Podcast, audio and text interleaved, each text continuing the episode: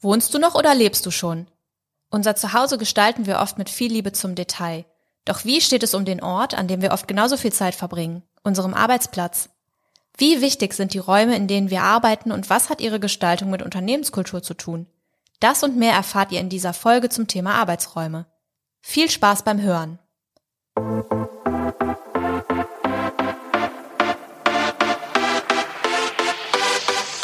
How to Lose Employees Fast, der Podcast über Mitarbeiterbindung und Arbeitgeberattraktivität.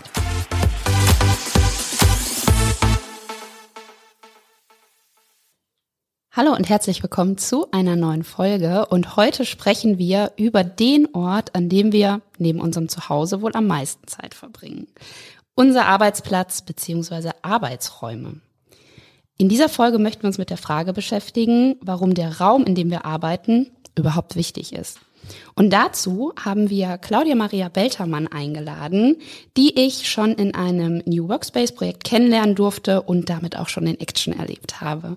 Liebe Claudia, schön, dass du da bist und magst du dich einmal unseren Hörern vorstellen? Ja, das mache ich sehr gerne. Danke für die Einladung. Und äh, ich finde, das ist natürlich ein ganz spannendes Thema, was mich in meinem Alltag jeden Tag bewegt, weil letzten Endes bin ich systemischer Berater, systemischer Coach und habe mich ähm, auf das, ja, auf diese Räumlichkeiten, die in Unternehmen genutzt werden, die mit Kultur natürlich zusammenhängen, spezialisiert. Also dort berate ich Kunden, die einfach in Veränderungen gehen und sagen, ja, aber Moment mal, jetzt reicht's ja nicht, dass wir einfach nur neue Möbel hier reinstellen, sondern das macht ja was mit uns. Und kann man das irgendwie gezielter machen? Was, was hat das für Auswirkungen? Und in dem Fall berate ich die Kunden, um sie dann wirklich mit dem Thema Kultur und Raum ein wenig, ja, zu informieren und auf den richtigen Weg zu begeben. Ja, das finde ich äh, ist direkt ein super Einstieg, weil das wäre auch äh, so meine erste Frage gewesen. Wie wichtig sind denn Räume, in denen wir arbeiten. Wir kennen das irgendwie so vom Zuhause, das machen wir uns schön, das machen wir nett, stellen Blümchen hin, hängen Vorhänge auf. Aber ist das dann beim Arbeitsraum ganz genauso? Ich würde sagen, natürlich spielt der Arbeitsraum eine ganz wesentliche Rolle, weil wir ja nur jeden Tag da drin verbringen. Ich würde aber gerne andersrum anfangen. Und zwar, mhm. wenn wir uns Unternehmen anschauen, dann versuchen wir ja auch mit dem Raum etwas zu bewirken. Meistens geht es darum, wir möchten beweglicher werden, wir möchten mit den Räumen die Leute besser zusammenbringen oder es gibt Unternehmen, die sagen, wir möchten gerne repräsentativere Räume haben, damit neue Mitarbeiter vielleicht lieber bei uns bleiben, als wenn wir in alten Kaschemmen sitzen bleiben. Und deswegen finde ich, ist es total wichtig, diesen Zusammenhang herzustellen zwischen einer Kultur des Unternehmens und dann der Frage, passt der Raum zur Kultur, unabhängig davon, was ich mit dem Raum auch bezwecken will. Also wenn ich als Beispiel sage, ich möchte gerne, dass die Räume uns unterstützen, flexibler zu sein, dann würde ich an der Stelle immer die Frage stellen, passt das dennoch zu Ihrer Unternehmenskultur, beziehungsweise was konkret heißt flexibler? Wie werden Sie merken, dass Sie flexibler arbeiten? Also einfach nicht nur zu sagen, ja, okay, ich verstehe, was Sie meinen, sondern ganz klar zurückzuspielen, passt denn diese flexible Arbeitsweise überhaupt zu dem, wie sie jetzt ist? Weil wenn wir über Unternehmenskultur sprechen, ist ja Unternehmenskultur etwas, was man nicht willentlich gestalten kann, sondern sie folgt vom Prinzip immer dem Unternehmen. Also es ist so etwas wie ein Schatten, den man sich vorstellen kann, mhm.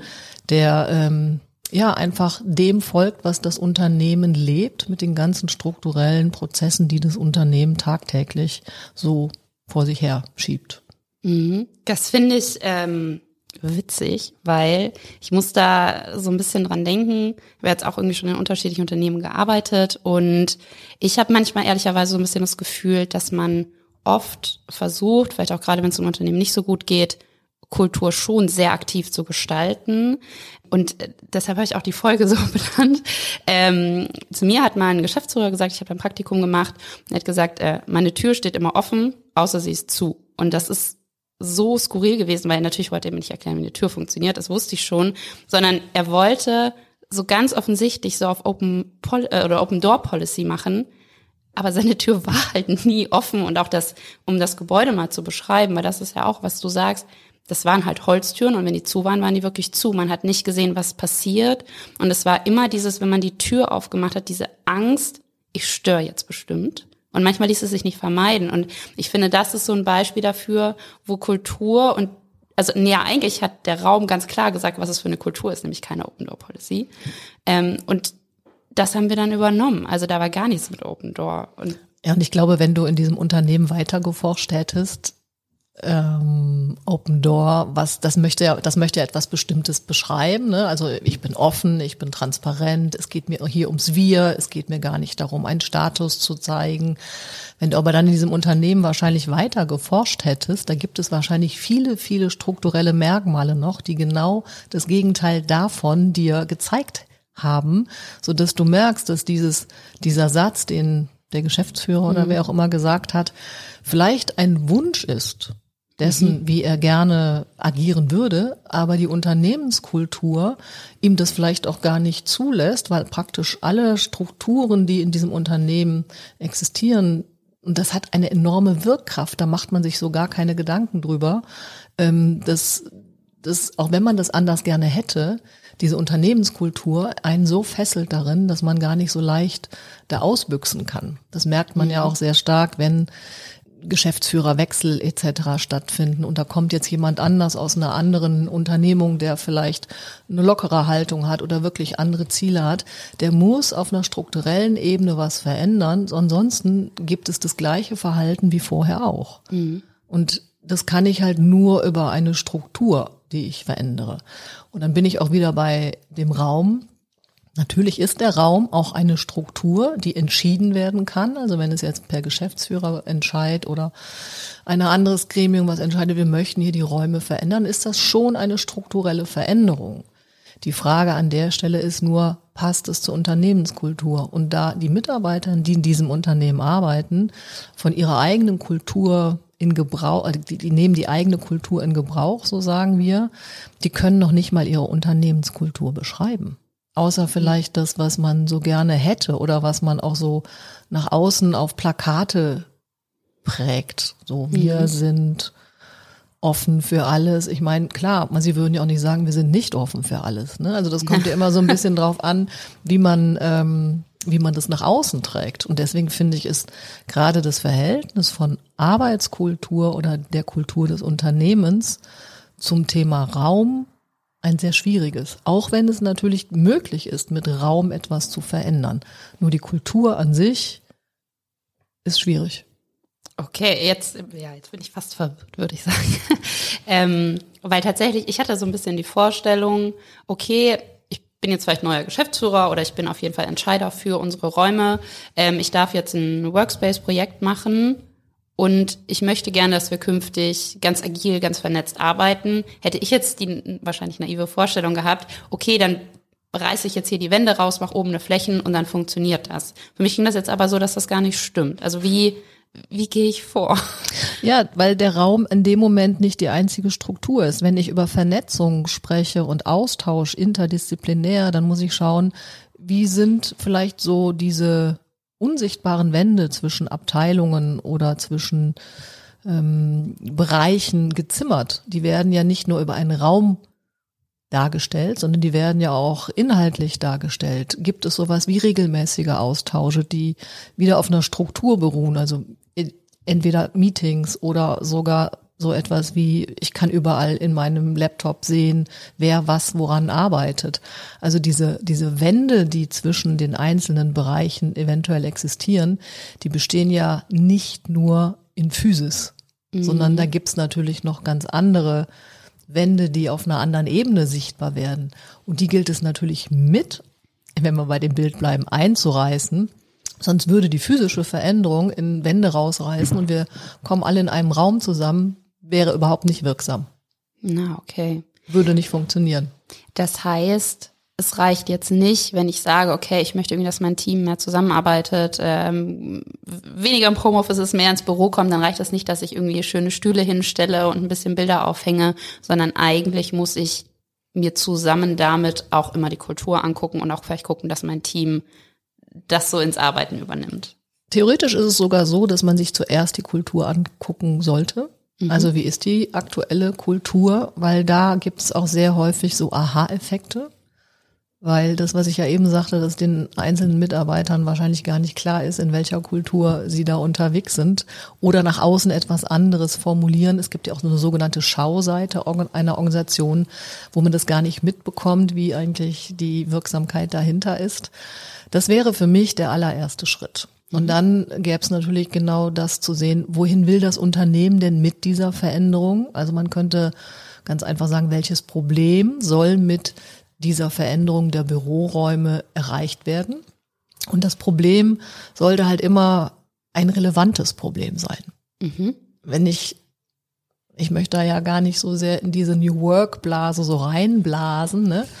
Aber ich höre natürlich auch von vielen Kunden, ja, das ist, glaube ich, gerade so der Zahn der Zeit, dass wir hier New Work machen müssen. Mhm. Und an der Stelle muss ich immer so sagen, hm, was ist denn New Work und ähm, was wollen Sie damit erreichen? Welches Problem wollen Sie mit in Anführungsstrichen New Work denn wirklich ähm, erreichen für Ihr Unternehmen? Hilft Ihnen das, einen anderen Umsatz zu machen? Hilft Ihnen das, mehr Kunden zu kriegen? Also all solche Themen. Deswegen spreche ich von einem relevanten Problem für das Unternehmen. Und solange das von der Geschäftsleitung, und da möchte ich auch nochmal eine Unterscheidung machen, von der Geschäftsleitung so nicht wahrgenommen sehe, dann hilft dieses Projekt nicht wirklich in der Tiefe was zu verändern. Dann kann man den Raum zwar schön machen, aber er wird nicht so funktionieren, wie man sich das vielleicht vorstellt. Auch das ist mhm. leider erfahrungsmäßig öfter schon erlebt, dass praktisch die Geschäftsleitung sagt, ja, wir möchten hier nach außen formuliert ein Kulturprojekt starten, was mit Veränderung von Räumen zu tun hat. Und es bleibt aber nur bei diesem Office oder bei diesem Flächenprojekt und innerhalb des Unternehmens wird nichts zur Veränderung anders beigetragen.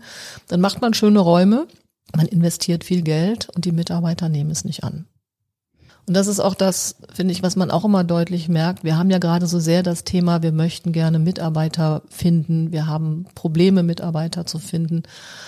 Und jetzt sind wir in einer Generation unterwegs, wo wir nach neuen Leuten suchen, die einfach jünger sind, die andere Ansprüche haben. Und viele Unternehmen gehen davon aus, wenn wir jetzt coole Räume haben, dann kommen die herein zum Bewerbungsgespräch und finden das total toll mhm. und sagen, oh ja, was für eine coole Company.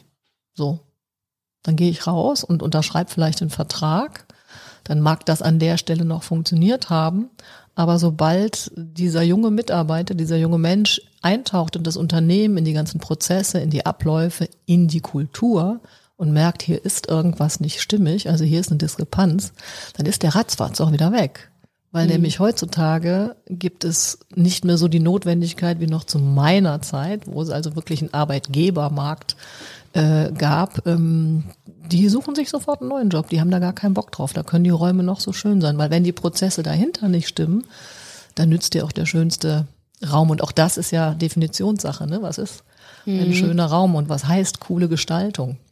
Ich finde auch da muss man ja genau drauf achten, dass es zum Unternehmen passt. Ich kann sehr gut verstehen, dass viele Kunden gerne Räume darstellen wollen, die ihre Identität zeigt. Halte ich auch für sehr relevant, mhm. weil letzten Endes, und dann kommen wir sicherlich zu einem anderen Thema noch dazu, in einer Welt, wo wir überall arbeiten können, von egal wo, braucht es trotzdem so einen Ort wie Heimat, auch mhm. im Büro. Ne? So, also ich muss als Arbeitgeber meinen Mitarbeitern auch so einen Ort geben, der sowas, der sich so anfühlt wie Heimat.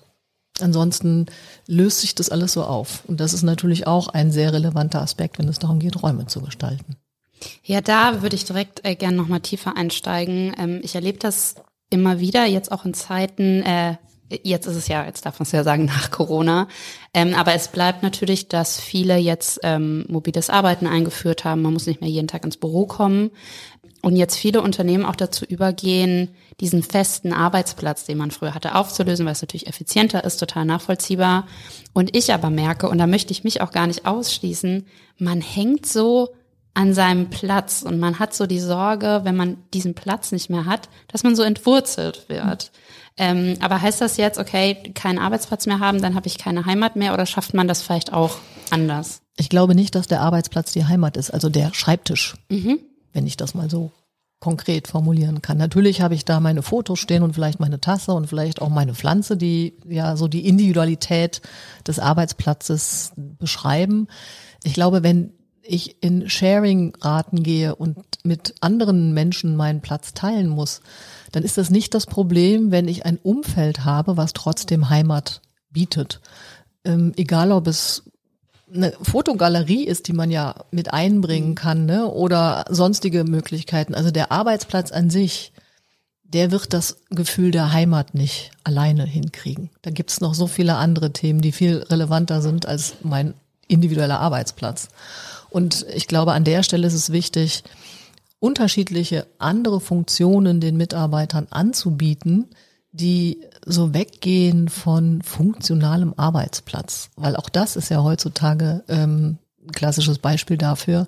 Wir sind total mobil unterwegs. Wir können mittlerweile von unserem Handy so viele Sachen machen, wo wir früher einen dicken, mhm. fetten Rechner für brauchten. Ne? Also hier diese, diese spielerische, dieser spielerische Umgang auch mit den Möglichkeiten, die wir heutzutage haben, einfach auszuprobieren und äh, zu nutzen, glaube ich, das ist das, was auch einen Teil von Heimat kreieren kann, weil jeder von uns agiert ja auch unterschiedlich.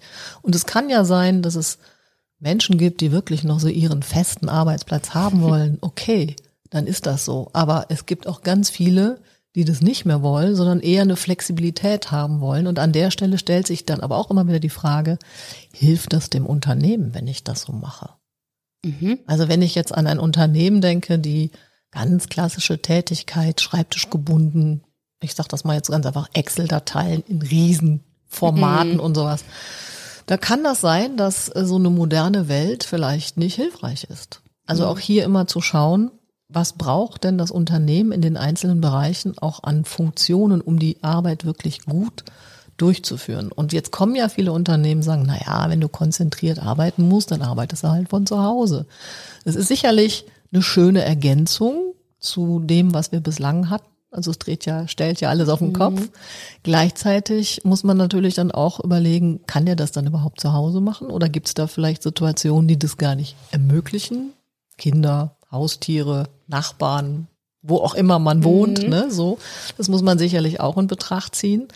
Und gleichzeitig kann man aber trotzdem auch Orte schaffen und ich spreche halt ganz bewusst auch immer von Orten, die solche Konzentrationsaufgaben ermöglichen, auch in mhm. einer Fläche. Also wenn wir überlegen, wir gehen hin und räumen mal alle persönlichen Schreibtische raus, dann nimmt man natürlich den Mitarbeitern was weg. Darauf könnte man sich fokussieren. Man kann sich aber auch darauf fokussieren, was kriege ich denn anstatt dessen alles an unterschiedlichen mhm. Sachen. Also eher in diese, in diese Denkrichtung zu schauen, ich bekomme neue Möglichkeiten mhm. und werde nicht beschnitten, wenn man das so sagen darf. Ja, das ist genau dieser Punkt. Ne? Ich habe ganz oft das Gefühl, und wie gesagt, ich nehme mich da selber nicht auf, man hat so das Gefühl, mir wird was weggenommen. Und ähm, wenn ich jetzt an verschiedene Büros denke, also es gibt ja heute viele Büros, die zwar offene Flächen haben, aber dann zum Beispiel ja, wie so kleine Meetingsräume, wo man sich mal ähm, reinsetzen kann zum Telefonieren. Und ich versuche auch immer viel selber dann auch im Haus unterwegs zu sein. Ich habe auch ein Tablet zum Beispiel, ne? Also von dem her ist das gar kein Problem. Was ich aber zum Beispiel merke, ich schreibe auch viele E-Mails am Handy und da fühle ich mich auch immer schlecht, weil ich so das Gefühl habe, alle denken, ich bin jetzt irgendwie auf Instagram unterwegs. Und, aber ähm, das ist ja dein Problem. Ja, aber irgendwie, ich will natürlich nicht, dass die denken. und das ist, und da merke ich jetzt aber, was du eingangs gesagt hast, ja, das ist irgendwie Kultur. Mhm. Und ähm, Vielleicht liegt es dann auch an mir zu sagen, ey Leute, sorry, ich schreibe gerade eine E-Mail, ich antworte darauf. Also vielleicht muss man dann auch selber mehr äh, kommunizieren. Ich habe aber auch das Gefühl, und ich weiß nicht, äh, wie du das siehst, ja, diese Räume werden oft gestaltet. Also ich erlebe das bei ganz vielen Unternehmen, die jetzt eben gerade auch dieses Momentum nach Corona genutzt haben, um Räume nochmal neu zu gestalten. Ähm, aber das wird einem dann so vorgesetzt und eigentlich ja diese Möglichkeiten, was du gerade sagst, dieses, ja, was ist denn jetzt stattdessen, wird gar nicht kommuniziert. Also müsste man nicht zu so einem Raumkonzept, ich sage jetzt mal eine Kommunikationskampagne oder eine Imagekampagne für diese Räume fahren, weil sonst versteht man es ja vielleicht auch gar nicht. Wir sind ja eben an der Kulturanalyse stehen geblieben, ne, was so der erste Schritt mhm. wäre. Mhm. Wenn das dann, wenn da Ergebnisse rauskommen und mit der Geschäftsleitung besprochen wurde, was denn die Ziele sind und ob die Ziele überhaupt allein nur mit diesem Flächenkonzept realisierbar sind oder auch noch auf einer anderen Ebene etwas sich verändern muss. Und das ist alles im grünen Bereich, also alles check und sagt, okay, jetzt können wir, wir haben hier die Fläche XY oder komplette Gebäude oder was auch immer, können wir jetzt verändern.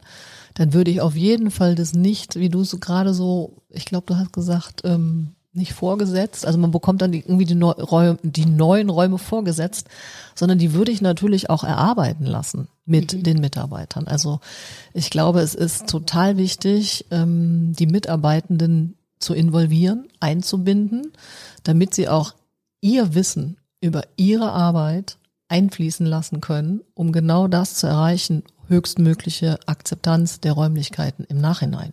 Mhm. Weil ansonsten, wenn sich auf einem grünen Reißbrett irgendjemand, vielleicht der coolste Architekt überhaupt, Gedanken macht, aber der wird sowieso solche Fragen stellen, also unabhängig davon, äh, wie solche neuen Räumlichkeiten aussehen könnten, dann äh, verpasst man eine sehr, sehr große Chance, die Mitarbeitenden wirklich einzubinden und ihnen auch einen Teil davon und Teilhabe da mhm. zu, zu geben, weil das ist ja, glaube ich, etwas, was uns alle bewegt. Wenn wir irgendwo wirklich Teilhabe haben, dann fühlen wir uns zugehöriger als wenn wir irgendetwas vorgesetzt bekommen. Also auch unter diesem psychologischen Aspekt halte ich das Einbinden der Mitarbeiter immer für extrem wichtig. Und warum sollte ich auf diese Kompetenz, die ja die Kompetenz des Unternehmens ist, auch bei so einem Projekt verzichten?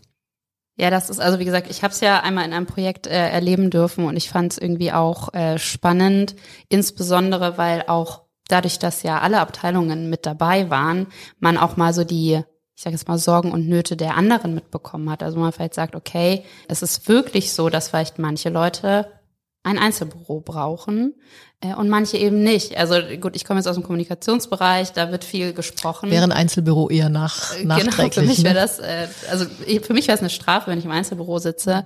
Ich verstehe aber auch, äh, gerade fokussierte Tätigkeiten äh, brauchen das. Oder es gibt natürlich auch, ähm, ich habe das in einem anderen Unternehmen gehabt, da ging es auch um Open Space und dann war irgendwann so der Punkt, dass die Personalabteilung gesagt hat, und was machen wir jetzt in unseren Personalakten? Also die müssen natürlich abgesperrt werden oder es werden ja persönliche Gespräche geführt, wo einfach niemand zuhören soll. Und das wäre ja genau der Moment gewesen, wo man das verpasst hat. Und da hat nämlich, glaube ich, damals wirklich nur die Geschäftsführung die Räume ausgesucht und dann waren wir da und dann war das so, ups, was machen wir denn jetzt? Und auch der CEO damals, der war sehr cool, der wollte sich mit auf die Fläche setzen, aber irgendwann saß er nur noch im Meetingraum, weil halt die Realität bei ihm so aussah, dass er halt super viele Gespräche führen musste, die nicht für andere Ohren bestimmt sind, beziehungsweise wo er Ruhe brauchte. Und da habe ich auch gedacht, so er ist vielleicht auch nicht optimal, außerdem hatten wir immer einen Meetingraum zu wenig. Ja, und ich muss auch hier ähm, mal etwas Provokantes vielleicht ähm, sagen. Ich glaube, dass sich gerade Führungskräfte, viele Führungskräfte, wenn es wirklich darum geht, zu kooperieren, zu kollaborieren, Wissen transparent zu machen, Wissen zu teilen, immer noch sehr schwer tun, das wirklich zu tun. Und deswegen nutzt man auch solche Gelegenheiten und das soll jetzt kein, äh, das machen sicherlich nicht alle, aber doch sehr viele, die sich dann genau mit diesem mit diesem Blatt, oh, ich habe hier so viele vertrauliche Gespräche und das ist nicht für die breite Öffentlichkeit äh, gedacht, sich in solche Räume zurückziehen. Das würde ich immer mhm. total kritisch hinterfragen, weil gerade heutzutage auch HR, ähm, das hat sich ja auch sehr, sehr stark verändert. Also wenn jemand heute im HR-Bereich, und ich spreche nicht über vertrauliche persönliche Daten, das ist völlig klar, ist völlig selbstverständlich, aber das ist ja nicht mehr die alleinige Aufgabe von HR, sondern hier mhm. geht es ja wirklich darum, auch am Puls meiner Kollegen, meiner Mitarbeitenden zu sein, um eventuelle Entwicklungsmöglichkeiten zu sehen, etc. Und dann muss ich einfach an der Basis sein. Da kann ich, das kann ich nicht von meinem Einzelbüro oder von meinem Meetingraum machen, da muss ich einfach vor Ort sein. Und das Gleiche, finde ich, ist auch bei Geschäftsführern. Da kommt es natürlich sehr stark auf das Unternehmen an. Es gibt tatsächlich Geschäftsführer, die das Unternehmen wirklich als Ganzes sehen und auch sagen, ich bin nur der Vertreter dieses Unternehmens und das Unternehmen gehört allen. Warum sollen die nicht auch alles mitbekommen? Ne? Also sicherlich gibt's auch hier immer wieder Themen, aber die diese Themen rechtfertigen nicht den Rückzug ins Einzelbüro mhm. oder in den Konferenzraum. Also als Berater würde ich da immer sehr konkret nachfragen, ob das wirklich sein muss. Und es ist ja auch völlig okay, wenn man sagt, ich möchte das aber so aus anderen Gründen, aber es müsste dann transparent kommuniziert werden. Und dann kann ich nicht auf der anderen Seite von den Mitarbeitern erwarten, das die ein mhm. genau anderes Verhalten an den Tag legen. Ne? Jetzt sind wir alle wir und wir kommen untereinander und ich teile mein Wissen und alles schön, wenn das nicht von ganz oben vorgelebt wird. Da sind wir leider beim selben Thema wie immer. Von oben geht's los. Ja, das äh, hört man irgendwie echt an jeder Stelle. Ich finde auch mit dem Vorleben, ja, das ist genau das, ne? Wenn die Türen offen sein soll, dann hab bitte auch deine eigene Tür offen. Ich, ja, ich, boah, ich habe so viele Gedanken, ich muss das jetzt erstmal sortieren. Ich habe nämlich tatsächlich noch eine Frage, die mich schon die ganze Zeit so ein bisschen umtreibt. Wir haben jetzt viel davon geredet, ähm, wenn ich wirklich die Möglichkeit, und dahinter steckt ja auch immer ein Budget, habe, Räume zu gestalten. Jetzt ist es aber ja auch so, dass es vielleicht mal nur eine neue Teamleitung, Abteilungsleitung ist oder es vielleicht auch dem Unternehmen gerade nicht so gut geht und man sagt, okay, offensichtlich fühlen sich meine Mitarbeitenden hier jetzt nicht mehr so wohl, ich würde gern was machen, ich habe jetzt aber nicht so große Möglichkeiten. Ähm, gibt es denn vielleicht auch, ohne jetzt quasi das ganze Büro neu zu gestalten, kleine Dinge, die man tun kann, um die Arbeitsräume ja, schöner, wir reden immer nur von schön. Ich glaube, es ist äh, mehr nach Heimat äh, zu gestalten. Diese, diese Frage würde ich immer an die Mitarbeitenden zurückgeben. Weil sie sind für ihre Heimat dann in dem Moment verantwortlich. Und das muss ja nicht immer ein Riesenumbau sein mit Budget äh, vier, fünf, sechsstellig, sondern das kann ja, können ja schon kleine Veränderungen sein. Und sowas würde ich auch immer an die Mitarbeiter geben. Und wenn wir überlegen, dass wir sowas erreichen wollen, wie auch die Mitarbeiter wollen Verantwortung, Verantwortlichkeiten übernehmen, dann würde ich das als kleines Mini-Projekt in diese Abteilung, von der du sprichst, äh, zurückgeben und sagen, guck mal hier, ihr habt Summe X, macht mhm. was draus. Das, was euch gut tut, was euch in eurer täglichen Arbeit unterstützt und sowas in diese Richtung.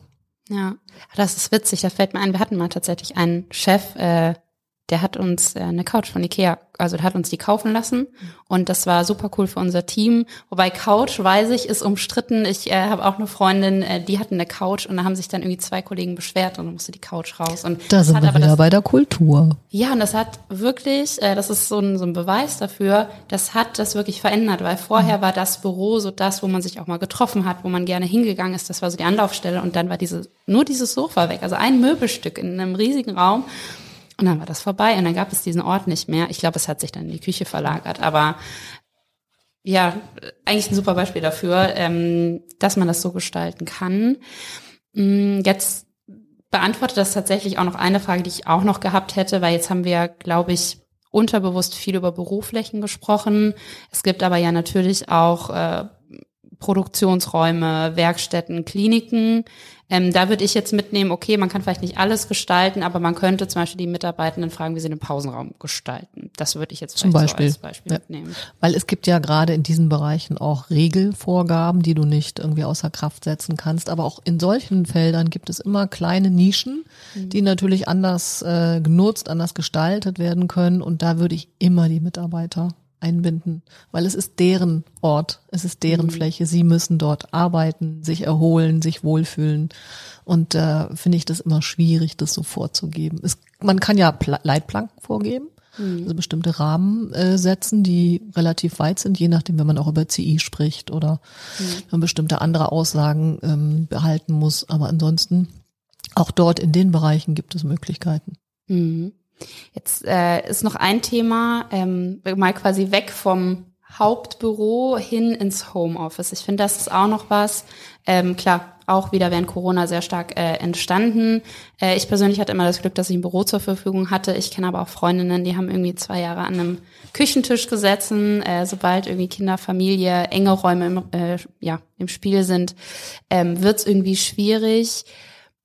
Hast du dafür Ideen, wie man das vielleicht auch als Arbeitgeber gut lösen kann? Oder wenn ich, wenn ich sage, meinem Arbeitgeber ist es egal, was ich vielleicht auch für mich machen kann, dass das ein guter Arbeitsraum wird? Tja, das ist echt schwierig, weil wir müssen ja unterscheiden zwischen Homeoffice, zwischen mobilem Arbeiten. Mhm. Sobald natürlich, und das kann ich auch auf Arbeits oder von Arbeitgeberebene verstehen, die jetzt, wenn sie 200 Mitarbeiter haben und ein Bürooffice für 200 Mitarbeiter vorhalten, dass sie dann nicht nochmal 200 Mitarbeiter irgendwie unterstützen wollen, ein Homeoffice entsprechend der mhm. Regeln, die in den Arbeitsstättenrichtlinien drinstehen, entsprechend zu vorzuhalten.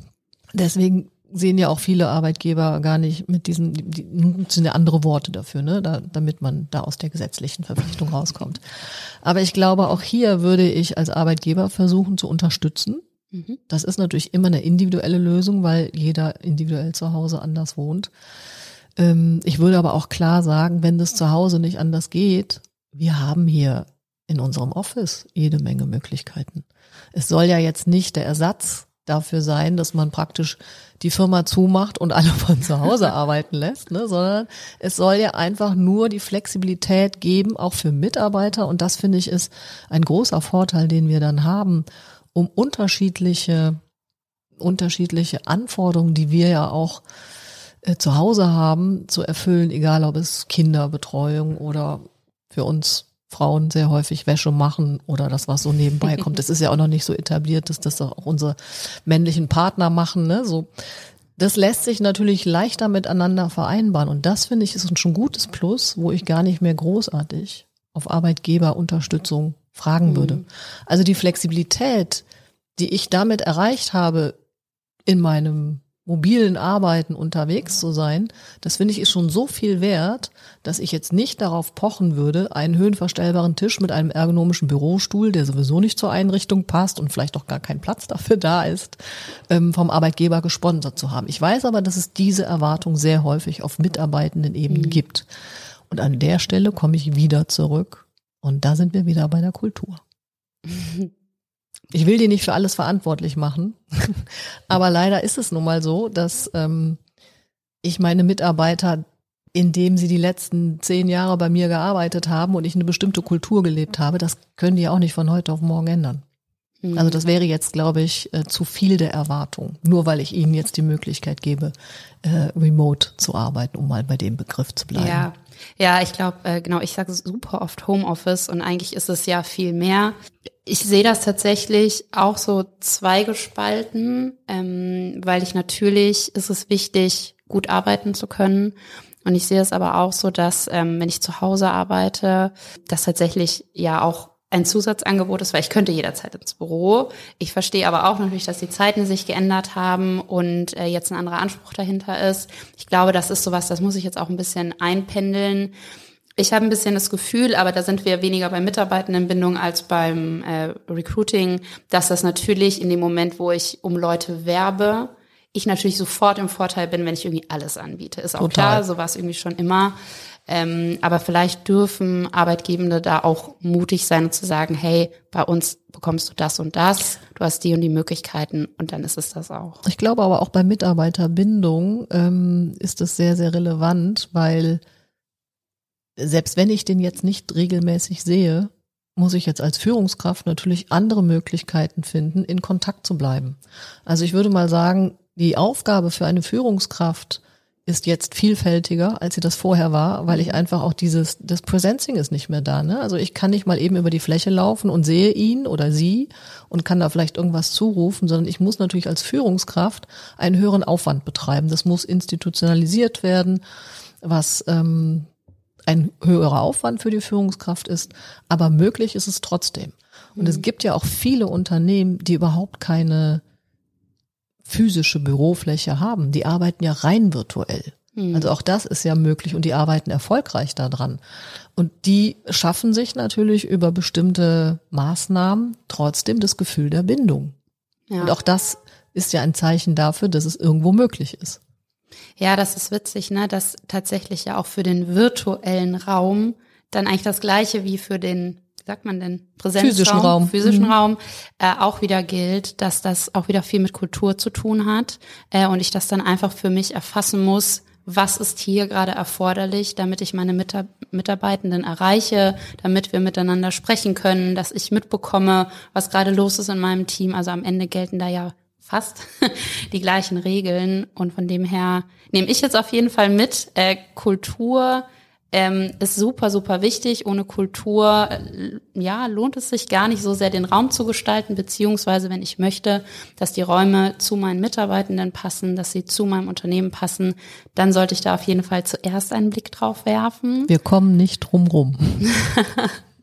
ja, ich finde das sehr nachvollziehbar, ehrlicherweise, weil so stellt man ja irgendwie auch sicher, dass der Raum wirklich zu meinem Unternehmen passt. Und wir sind ja schon auch in einer Zeit, wo natürlich die Unternehmen auch in einem extremen Wettbewerb jetzt untereinander stehen.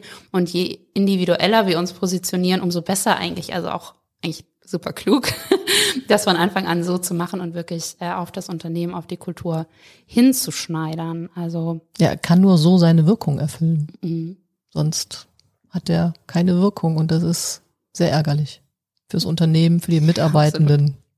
Ja, vor allem, weil, äh, also ich glaube, jeder, jeder, der mal so ein Projekt miterlebt hat, das ist ja nicht eine Sache irgendwie von einer Woche, sondern das zieht sich ja auch und das ist super viel Aufwand. Und ich meine, äh, man will ja auch, dass das Ergebnis am Ende dann irgendwie so einen Wow-Effekt hat, dass man sagt, okay, wow, das ist jetzt unser neues Büro, cool, ich habe Bock da hinzugehen. Also das ist ja genau den Effekt, den jeder haben will. Es gibt sogar Unternehmen, die möchten die neue Fläche so cool machen, dass die Mitarbeiter gar keinen Bock mehr auf Homeoffice oder Remote Work oder sowas haben. Auch das gibt's. Aha. Ja, okay, das, äh, ja gut, das, ähm, wenn man jetzt mal so zurückdenkt, das war ja die ganze Zeit so diese Google Offices, wo immer gesagt wird, so ja, am besten wollt ihr da wohnen, so ungefähr, wo ich mir dachte, so, also ich will schon auch irgendwann nach Hause.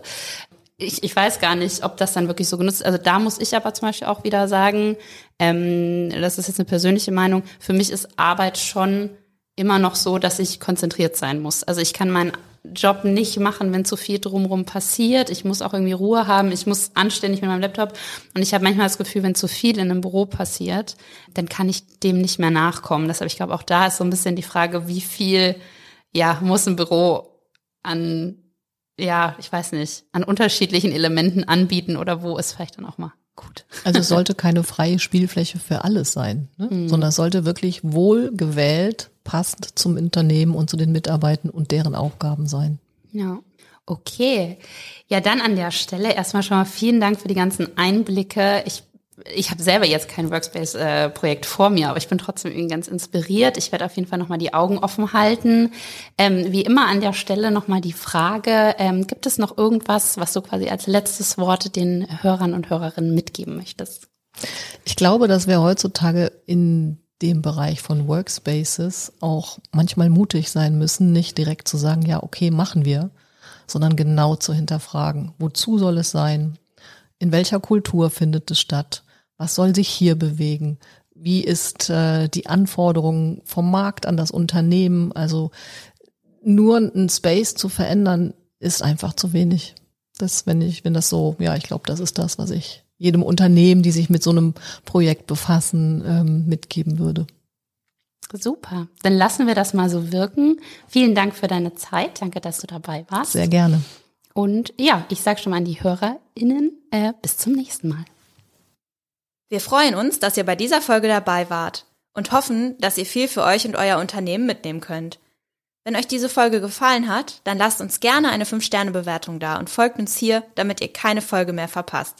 Außerdem findet ihr spannende Insights zu diesem Podcast auf unserem Instagram- und LinkedIn-Kanal.